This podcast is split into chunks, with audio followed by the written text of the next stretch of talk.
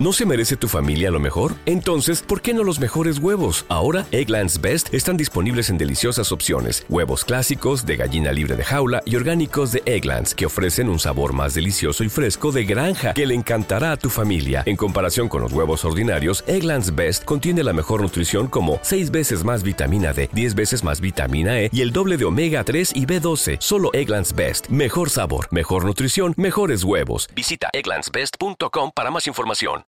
¿Qué pasa, pataticas mías? Hoy os voy a hablar de un tema que está de moda, que se ha puesto de moda, que Strustrup y otra gente ha puesto de moda, que es el tema de la gestión de memoria en C++ y bueno, también en C. La gente suele confundir C con C++, ya expliqué en un audio anterior que hay bastantes diferencias, de hecho hay una increíble lista de cosas que son diferentes en C y C++ y haré un audio explicando parte de eso, ¿vale? Pero de momento os voy a hablar de la gestión de memoria de mayormente de C++, ¿vale?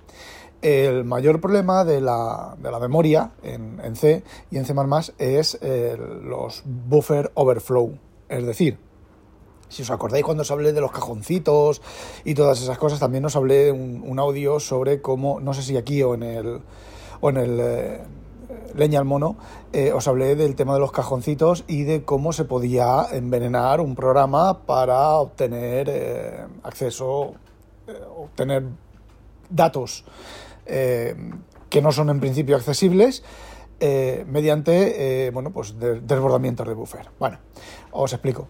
Aquello de los cajoncitos, tú asignas una variable y le reservas cinco cajoncitos, pero escribes en siete que esos dos cajoncitos extras suelen pertenecer a otra variable. Eh, muchas veces los desbordamientos de buffer se tarda mucho a detectarlos porque, eh, fijaos, yo llamo una función que llama a otra función, que llama a otra función, que llama a otra función, eh, por ejemplo, ¿vale? Y esa última función le asigna un bloque de memoria de cinco cajones, usa siete, cuando los los ha usado retorna, ¿vale? Libera la memoria y retorna. ¿Qué significa que haya usado, que haya reservado 5 y haya usado 7? Pues a efectos prácticos, ninguno. Porque en, en, release, en una compilación de release, la memoria no se libera. Es decir, si tú una llamada método eh, asigna un bloque de memoria de 5 caracteres y teclea hola 0, ¿vale? Un carácter terminado en cero, pero eh, asigna, o sea, reserva 4 y escribe hola, hola, coma, ¿cómo estás? Coma, cerrar interrogación, tal. Da igual, cuando se hace el free de ese bloque de memoria, no se borra nada. La memoria sigue estando ahí, el hola sigue estando ahí. A no ser que tú quieras, antes de liberarlo, escribirlo a cero, pues haces un MEM0 o un strcpy o un strchr, eh, creo que es, y lo sobrescribes todo con ceros o con espacios en blanco o con lo que quieras. En debug sí, en debug se ponen una serie de trampas para canarios para que se detecten los desbordamientos de buffer eh, y demás. Entonces, normalmente los desbordamientos, como decía, los desbordamientos de buffer no se suelen eh, no suelen detectarse rápido durante el desarrollo, por lo que os he comentado. Incluso si es una función eh, que llama a otra función, que llama a otra función, y es la función primera la que sobrescribe la memoria, la siguiente función, cuando hace la llamada, va a reservar memoria, va a reservar bytes que han sido usados por la, memoria anterior, va a sobreescribir parte de la memoria del bloque anterior y cuando se retorna de la función a lo mejor, a lo mejor, dependiendo del código, de lo que haya, pues sí que puede haber algo crítico. Pero vosotros imaginaos que tenéis una, estructura de datos, ¿vale? Nombre, eh, dirección y teléfono, ¿vale? y ese, una parte de ese bloque se ha sobrescrito en una llamada posterior. Pues cuando retornas el nombre en lugar de John Smith, pues será John y basura. Y no pasa nada. Lo único que se ha corrompido esa parte de la memoria. Es bastante, bastante delicado el tema de la detección de la memoria. ¿Qué es lo que haces en debug? ¿Qué es lo que hace el compilador en debug para detectar los desbordamientos de buffer? Pues muy sencillo. Cuando tú asignas cinco caracteres, el sistema no te asigna cinco caracteres. El sistema reserva, por decirlo de alguna manera, ¿vale? 15 caracteres antes, los 5 caracteres y los 5 y 15 caracteres después. Los rellena con una pauta de bytes que es conocida, que normalmente es CD, CD, CD, CD o DEAD, ¿vale? Pero CD, CD, CD, CD, a ti el puntero que te retorna, te retorna de tus cinco caracteres y cuando se hace a la llamada free, ¿vale? O a, sí, a free, o se llama, se ejecuta el constructor, el destructor, perdón, el destructor comprueba si hay cosas cambiadas de CD, CD, CD antes o después. Y entonces te genera una excepción y te dice, eh, aquí hay una fuga de memoria, aquí has tenido un desbordamiento de buffer. Incluso, incluso para utilizar variables no inicializadas, que ahora es lo que vamos a, lo siguiente que os voy a explicar, la, última versión de Visual C++ incluso te detecta y te genera una excepción a las variables no inicializadas, incluso las variables de la pila. Es decir, tú haces bool mm, cosa, ¿vale? Y luego llamas a una función sin haber asignado el bool cuando está en tiempo de ejecución. Lo suyo, lo, ideal sería eh, que lo detectara en tiempo de compilación, ¿vale? También lo detecta, Mm, pero con, menos, con más limitaciones. Eh, tú haces, dependiendo de la complejidad del código, eh, del código fuente me refiero, cuando tú haces la llamada a una función que estás pasando el bool sin inicializar, ¿vale? Te genera una excepción y te dice, el bool está sin, inicializar. ¿Por qué? Pues lo mismo, porque ha escrito un valor, por ejemplo, un bool. Un bool es 0 o 1. Bueno, 0 o no 1, ¿vale? Pero suele ser 0 o 1 que es un entero, aunque el bool eh, vosotros veáis que es un bit, no es un bit, ¿vale? Normalmente por temas de optimización y demás es una, palabra de 32 o de 64 bits, normalmente de 32 bits, ¿vale? Es un entero de 32 bits que si vale 0 eh, creo que es false y si vale otro diferente de 0 es true. Entonces, ¿qué es lo que ocurre? Ahí lo que hace el compilador, escribe cd, cd, cd, no, cuatro CDs, ¿vale? Si cuando vas a llamar a la función pasándole esa variable hay cd, cd, cd, es que el bool está no está inicializado. Y lo mismo ocurre con, los, con otro tipo de, de variables. ¿Qué es lo que ocurre? Que a lo mejor tú vas a rellenar la variable y la variable que vas a rellenar el valor es cd, cd, cd, cd. Bueno, pues eh, mala suerte, ¿vale? No sé si hay una, alguna manera, sí, bueno, habrá una macro ahí para eh, desenganchar eso y que, no, y que no haga la comprobación. Bueno, como os decía, el siguiente problema de la gestión de memoria de, de C++, de C y de C++ es tener un puntero sin asignar. ¿Vale? Que es, digamos que es una extensión de lo que os he comentado antes. Vosotros simplemente por definís un puntero a lo que sea, no hacéis el new correspondiente y luego escribís sobre él. Vale, ahí automáticamente en debug es igual, es exactamente lo mismo, porque el puntero vale, creo que vale dead, creo que vale dead, creo que ponen dead, la dead, dead. ¿vale? Y entonces, eh, si el, cuando vas a escribir la función, digamos que el compilador emite ahí en medio, mete ahí en medio un pequeño bloquecito de código que cuando tú haces la asignación o vas a leer la variable eh, o vas a escribir sobre la variable, eh, comprueba si es dead. Si está dead, te salta una excepción. en tiempo de ejecución, todas estas cosas que os he explicado no están. No están porque mm, realmente, en principio, tienes que haberlo detectado y tienes que haberlo mirado en, tanto en tiempo de compilación como en tiempo de, depuración. Y otra cosa que debéis ejecutar es un analizador estático de código, ¿vale? Que detectan pues cosas. Un analizador estático de código no es más que un programa, hay varios, hay uno o dos open source, ahora no recuerdo los nombres, y lo que haces es que lo ejecutas y el programa te dice, bueno, pues mira, aquí esta variable está sin inicializar y demás. Pero normalmente el Visual Studio, no sé GNU, no sé el GCD, cómo será, pero el Visual Studio es muy bueno en pillarte ese tipo de, trampas. Entonces, todos los problemas con la memoria en C++ vienen de, básicamente de estos dos tipos de, estos dos tipos de errores. Eh, Hannes Trustrup, que es el creador de C++, y otra gente está planteándose modificar el estándar de C++ para que esto eh, no pueda ocurrir. No sé cómo lo van a hacer, pero yo personalmente hace bastantes, bastantes años que no tengo fugas de memoria ni problemas con la memoria, ni variables sin inicializar, ni eh, buffer overrun, ni eh, em, asignación de uso de variables no inicializadas. Cuando os revienta un programa, ¿vale? Estáis ejecutando un programa y de repente ¡pum! revienta y veis excepción C000005 ha, generado el programa tal, ha generado una excepción C00005. ¿Sabéis lo que es eso? Eso es escritura en un puntero nulo. Es decir, eh, el programador, normalmente los programadores solemos yo no lo hago, ¿vale? Ya os diré un par de trucos.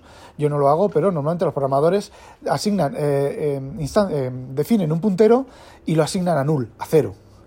Y luego se les olvida. Lo primero, asignar la memoria y asignar al, puntero.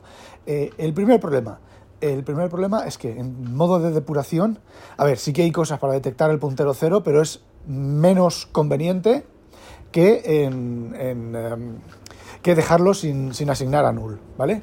Aquí ya viene un poquitín el truco del almendruco de cada uno y todo ese tipo de cosas, porque si no lo asignas a null, em, es una variable sin inicializar, has declarado una variable sin, inicializar, y entonces el RAI, eh, adquisición de recursos es inicialización, pues no lo estás cumpliendo. Pero claro, en este caso especial, eh, tú estás dejándole al compilador y al entorno de ejecución que te detecte un error no sé hasta qué punto una cosa es. Mm, me imagino que las empresas que tengan desarrollo, que hagan desarrollo en C tengan sus reglas para este tipo de cosas. Yo tengo las mías, ¿vale? Eh, bueno, pues. Bueno, pues es ese C00 de no sé cuántos ceros son, 5, ¿vale? Deben de ser 6 ceros. C, 6 ceros y un 5. Ese, esa excepción es escritura de creo que también es lectura, ¿vale? Pero eh, seguro que es escritura. Escritura en un, en un puntero, en una dirección de memoria cero. ¿Qué es lo que ocurre? En tiempo de ejecución se reservan el primer mega de 0 hasta un mega, ahí no se puede ni escribir ni leer memoria. Si ahí se escribe o se lee memoria, es un sistema de protección que tienen los, los Windows y que me imagino que Linux también tendrá, ¿vale? Eh, que si se intenta escribir o leer en esa memoria es un error de programación es para evitar que los programadores se les olvide una variable y el programa revienta. Es mejor que reviente que que no haga, empiece a hacer cosas raras. Y bueno, siempre se ha comentado que el C, sobre todo el C, pero el C++ también, pues es dado a este tipo de errores y a dejarse memoria. Bueno, perdón, el siguiente, el, siguiente error es no liberar la memoria, ¿vale? Eh, a ver, este es menos peligroso en el sentido de que si tú has asignado un bloque de memoria y luego no lo liberas, pues eh, no pasa nada, ¿vale? Ese bloque se queda ahí en el sistema bloqueando la memoria y cuando cierre la aplicación, pues la memoria desaparece y no se, esa memoria se libera, ¿vale? Cuando cierras una aplicación, antiguamente en Windows 3.1 eh, y todo eso, pues, y en Windows 95 a veces, pues un bloque de memoria y se quedaba hasta que reiniciabas el sistema, pero eso pasó a la historia, ¿vale? Pero evidentemente es un problema. Ya que estamos en el ajo, os voy a explicar cómo se reserva la memoria en, en Windows eh, en principio en, eh, en macOS y en Linux debe de ser igual porque vamos a partir desde el hardware. La memoria está asignada internamente en bloques de 4K, ¿vale?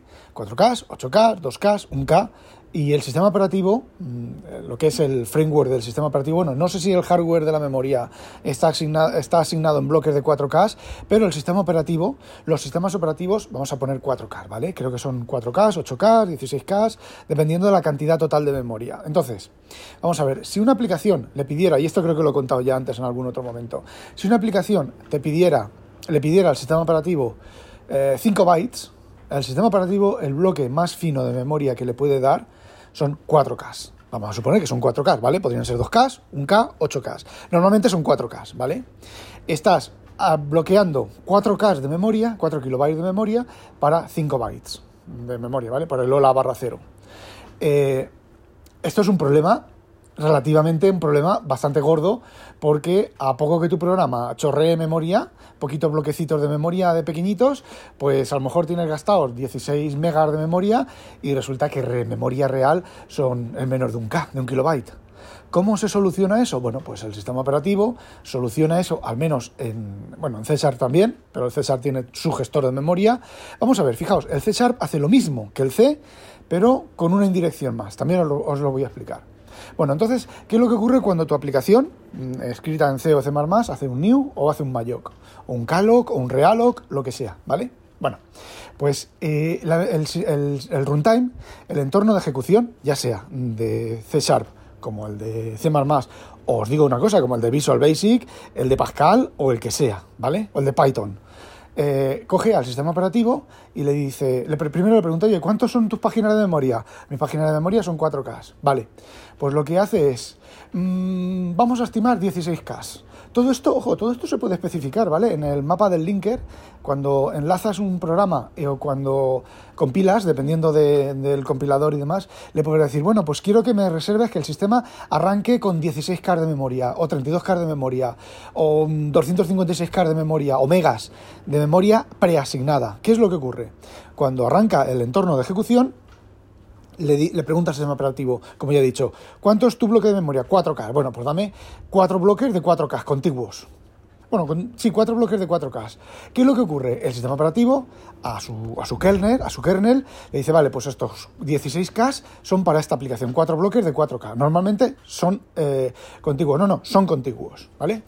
Bien, eh, entonces, cuando tú asignas, tú haces un new o un calloc de 5 bytes, ¿qué es lo que ocurre? El, entorno de ejecución no te da un bloque de 4K. Lo que hace es que genera una estructura, una lista enlazada, normalmente una lista enlazada eh, intermedia, en el cual, vale, pues del primer bloque de 4K o lo, de los 16K, ¿vale? Vamos a suponer que es un bloque contiguo de 16K, una cajonera con 16.000 cajones, ¿vale? Bueno, pues te asigno, te asigno el primer bloque que va de la dirección 1 a la dirección 6, ¿vale? Y eh, la dirección 0 me la reservo. ¿Por qué? Porque ahí pongo un puntero al siguiente bloque de memoria. ¿Qué es lo que ocurre? Que cuando yo vuelvo a necesitar otros 4K, otros 4 bytes, me dice el sistema, le hago un new al, entorno de ejecución y el entorno de ejecución me dice, vale, ¿cuál es el, el, último bloque libre? Pues el último bloque libre está en la dirección 6. Vale, pues te voy a dar de la dirección 7 a la dirección la que sea y ahí me anoto en la dirección anterior, me anoto que el siguiente bloque de memoria es la dirección 24, ¿vale? Eh, y así vamos construyendo una lista enlazada de bloques de memoria.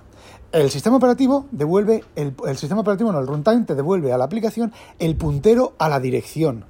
Pero, pero, pero, pero, al menos en C++ y en C, la dirección, eh, la dirección, el puntero menos uno, y no me refiero al puntero menos un byte, porque si es, bueno, sí, el puntero, los 4 bytes anteriores en una memoria de 16, de 32 bits, y los 8 bytes anteriores en una memoria de, de en una aplicación de 64 bits, es un es el puntero al siguiente bloque de memoria o al anterior, ya depende de cómo esté organizado ese, ese gestor de memoria. De hecho, en C había tres maneras de asignar memoria, ahora vamos con eso, que ya no están. Eh, ¿Qué es lo que ocurre? Que el sistema operativo, el sistema operativo, no, perdón, el runtime conoce todos los bloques de memoria que tiene asignados. Ahora imaginaos que liberamos el, primer bloque de memoria, ¿vale? Pues eh, os he engañado y no son solo eh, la posición anterior, son varias posiciones anteriores y que una de ellas normalmente suelen ser bits dentro de la dirección de la memoria, ¿vale? Dentro de la dirección de donde está el siguiente bloque. Eh, hay un bit que es 1 está ocupada, 0 está libre. Entonces, ese bloque está libre, ¿vale? Lo hemos liberado y ahora está a 0 y es libre. ¿Vale? Entonces, si, alguien, si en algún momento dado el sistema operativo, la aplicación, perdón, le pide al sistema operativo, al runtime, asígname un bloque de 4 bytes, de 5 bytes, o de 4 bytes, o de 3 bytes, o de 2 bytes, me va a asignar, a devolver el bloque el primer bloque asignado, que es de 5, pero ahora yo ahora quiero 4. Estoy desperdiciando uno. ¿Vale? Eh, bueno, cuando el programa está ejecutando, está ejecutándose horas, pues puede ocurrir que la memoria tenga un montón de huecos. Un montón de huecos por la gestión de la memoria. ¿Vale? ¿Qué es lo que ocurre en C Sharp? Pues en C Sharp es cuando se dice que entra el recolector de basura y lo que hace es todos los bloques de memoria los compacta eh, libera los huecos y lo deja todo en un solo bloque. Y me diréis, hostia, pero entonces el puntero ya no es válido. Claro, es que C Sharp utiliza un puntero a un puntero, ¿vale? El C Sharp tiene una tabla donde está, eh, cuando tú el C Sharp asignas un bloque de memoria, ¿vale? te da un puntero a una tabla y esa dirección a donde apunta esa tabla está apuntando realmente al bloque de memoria. ¿Qué es lo que hace el César cuando tú accedes estamos hablando de punteros, ¿vale? C Sharp funciona, bueno, todos los lenguajes funcionan exactamente igual, ¿vale? Tú cuando haces un new y un objeto eh, es un puntero, ¿vale? Aunque no puedas usarlo como puntero, en C Sharp sí que puedes usarlo como puntero si lo metes dentro de un bloque un safe. Bueno, pues... Eh, ¿Qué es lo que ocurre? ¿Qué es lo que hace el, entorno de ejecución de C Sharp? Pues es muy sencillo. Te coge y cuando tú vas a hacer em, clase, o sea, mi, puntero, em, mi objeto punto lo que sea, lo que hace es que se va a esa tabla, mira el puntero de esa tabla y a dónde apunta realmente en la memoria y ejecuta, lanza sobre la dirección real. ¿Qué es lo que ocurre? Cuando el compactador de memoria se ejecuta, el programa se detiene por completo, se tiene que detener por completo y se tiene que detener en un momento en el cual no estés escribiendo ni leyendo ningún bloque de memoria, te compacta los bloques de memoria y te actualiza esa tabla de punteros. Por eso mm, siempre se ha dicho que el C Sharp es un crimen, es bastante delicado cuando entra el compactador de memoria y el programa se te queda ¡ah! pajarito y a veces que se te queda bastante tiempo pajarito. Esto es un problema de los desarrolladores que en C y en C está presente mucho más, que es lo que os he comentado, la fragmentación de memoria. Bueno, pues el entorno de ejecución de C y de C eh, tenía tres técnicas de asignación de memoria, que era el bloque más rápido, es decir, te busca, el, empieza desde la dirección de cero, no, el bloque más óptimo. Te recorre todos los bloques de la memoria asignada y el bloque que mejor quepa, que menos memoria desperdicie, ese es el bloque que te va a devolver, el puntero que te va a devolver. El más rápido empieza desde la dirección base de memoria y el primer bloque que encuentre, que quepa tu variable, se desperdicie mucha o poca, o poca, eh, o poca memoria, eh, te va a dar ese, ese, ese, bloque de memoria, un puntero a ese bloque de memoria. Aunque tú ya hayas pedido ese bloque de memoria, tenga, pues no sé, 10K y tú ahora hayas pedido 3 eh, bytes. Bueno, y el tercero es bloque nuevo. Es decir, lo que tiene el, entorno de ejecución es que tiene el puntero al último bloque de memoria, libera, eh, asigna memoria, ahí le doy en bloque salto a la siguiente dirección libre. Asigna memoria, a la, eh, eh, le doy ahí y salto a la siguiente dirección libre. Y toda la memoria liberada hacia atrás, pues bueno, ahí se va quedando, ahí se va quedando. ¿Qué es lo que ocurre? Cuando tú haces un programa, normalmente creo que el sistema de gestión de memoria normal era el bloque, el bloque más rápido, ¿vale? Luego podías cambiarlo para el bloque más óptimo o cambiarlo para este otro último modo. ¿Qué es lo que cambias? La velocidad de asignar memoria. Por ejemplo, en una memoria muy fragmentada, que tiene muchos bloques libres y muchos bloques usados a todo, a todo en todo el bloque, en todo su memoria real reservada, pues puede tardar del orden de milisegundos y puede ser eh, usuario, el usuario puede notar ese retardo. Por ejemplo, en un juego, en un juego lo más seguro que el modelo de asignación de memoria es el que os he comentado, el de, el de la memoria en el siguiente bloque de memoria, independientemente de todo lo anterior. Y ahora me preguntaréis, ¿existen compactadores de memoria para C? Pues claro que sí, existen eh, empresas que ofrecen compactadores de memoria para C, ofrecen gestores de memoria, porque el, runtime de C y el de C++, tú puedes reemplazarle el gestor de memoria. Y entonces te, empresas que te venden librerías que reemplazan el gestor de memoria, te lo puedes hacer tú, ¿eh? Puedes pedirle al sistema operativo utilizar las primitivas del sistema operativo para que te dé un bloque de memoria y lo gestionas tú como a ti te salga de las narices, ¿eh? Pero bueno, existen empresas que te dan... Eh, que te dan librerías. ¿Qué es lo que ocurre? Que las variables las tienes que asignar y liberar a través de las funciones de esa librería. En lugar de ser new, pues será librería new, eh, new, delete, malloc, calloc. Se pueden, ojo, se pueden también sustituir en, el, motor de ejecución por tus propias funciones. Y ahí puedes utilizar un puntero un puntero. ¿Qué es lo que ocurre? Que cuando, por ejemplo, estás accediendo a un array, eh, no puedes acceder al, al, puntero. O sabes cómo es el gestor de memoria y te ofrece una macro o te ofrece una función que te devuelve el puntero real donde tú vas a escribir en el bloque de memoria, pero no puedes acceder directamente con un puntero desnudo. Y aquí es donde vamos al tema de, al meollo del asunto, pero en otro audio porque no me había dado cuenta de lo largo que es esto. Bueno, no olvidéis sospechosos habitualizaros. Adiós. Every day we rise, challenging ourselves to work for what we believe in. At US Border Patrol, protecting our borders is more than a job. It's a calling. Agents answer the call working together to keep our country and communities safe. If you're ready for a new mission, join U.S. Border Patrol and go beyond. Learn more at cbp.gov/careers.